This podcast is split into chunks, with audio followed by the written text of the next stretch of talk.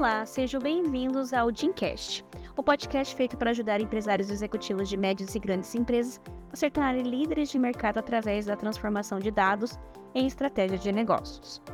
Eu me chamo Priscila Dias, eu sou advogada sócia na Amaral Yasbeck e hoje nós vamos falar sobre o julgamento do STF que suspendeu as decisões que afastam as novas alíquotas do PIS e COFINS sobre as receitas financeiras. No começo do mês de maio, o Supremo Tribunal Federal manteve a suspensão de decisões judiciais que afastaram a aplicação do decreto presidencial que estabeleceu o valor das alíquotas do PIS-PASEP e da COFINS sobre as receitas financeiras que estavam sujeitas ao regime de tributação da apuração não cumulativa. Então, dessa forma, é, derrubou-se o decreto 11.374 de 2023 de forma direta e indireta.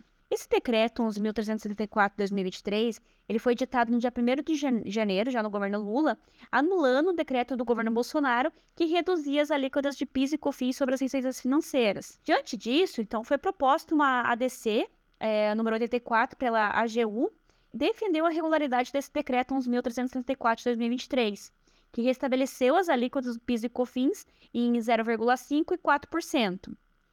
Então, a norma que suspendeu o decreto anterior, né, o decreto do governo Bolsonaro, o decreto 11.322 é, de 2022, que foi editado dia 30 de dezembro, pelo então vice-presidente Hamilton Mourão, na época, esse decreto ele reduzia as alíquotas em 50%. Então, o PIS ficava em 0,33% e o COFINS estava a 2%.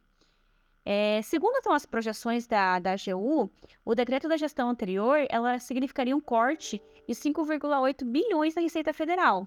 Com essa adição do decreto 11.374 de 2023, é, levaram muitos contribuintes à justiça sob a alegação que a norma aumentou os tributos sem observância da anterioridade nonagesimal. Então, de acordo com esse princípio, a Fazenda Pública só poderia exigir o tributo após 90 dias da data da norma que instituiu ou que aumentou.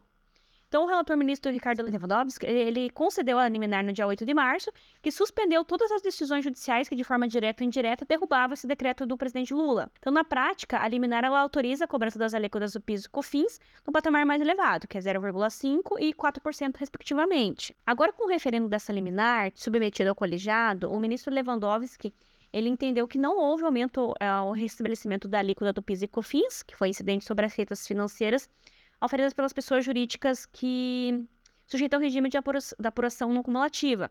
Então, por isso, ele não, havia, não haveria motivo para observar a anterioridade nonagesimal. Na liminar, o Lewandowski explicou que as contribuições do PIS e COFINS, que foram incidentes sobre as receitas financeiras na incidência não cumulativa, elas têm como fato gerador o faturamento mensal.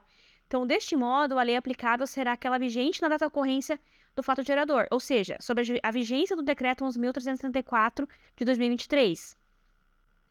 É, em, seu, em, seu, voto, o ministro ele fala assim: é, como se vê no seu antigo prazo do ordenamento jurídico, o decreto 11.322 de 2022 ele não foi aplicado no caso concreto, pois não houve sequer um dia útil para possibilitar o oferimento da receita financeira.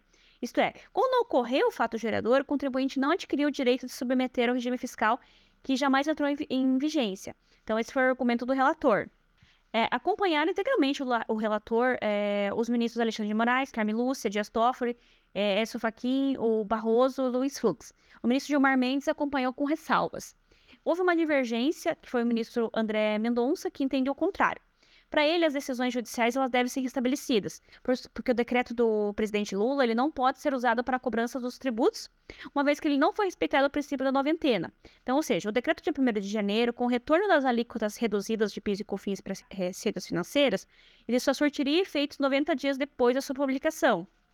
É, para embasar também o voto do ministro André Mendonça, ele afirmou que a matéria em discussão ela sequer deveria ser conhecida ou analisada pelo STF, uma vez que, que não há uma controvérsia judicial sobre esse assunto, que é um requisito básico para um andamento de uma ação declaratória de constitucionalidade. Além disso, o levantamento de 279 ações que foi feito pela PGFN de forma unilateral, sem dados outra parte no caso dos contribuintes. Então, o, o ministro ele também rechaça o argumento do impacto dos cofres públicos, que é 5,8 é, bilhões, uma vez que esse valor leva em consideração todo o exercício de 2023 quando na verdade a controvérsia se refere só aos meses de janeiro, fevereiro, março de 2023 e os contribuintes que efetivamente entraram em juízo em face da, aplica da aplicabilidade da imediata do decreto 11.374 de 2023. Contudo, então é preciso aguardar qual vai ser o posicionamento final da corte para que as empresas possam eventualmente recuperar o que recolheram indevidamente no primeiro trimestre. A gente espera que o STF entenda pela necessidade de aplicação do princípio da anterioridade, que não pode ser é, relativa, relativizado pelo fato do decreto que reduziu as alíquotas ter sido revogado em poucos dias. Então teremos que aguardar os próximos capítulos. Espero que vocês tenham gostado do tema e tenham uma ótima semana.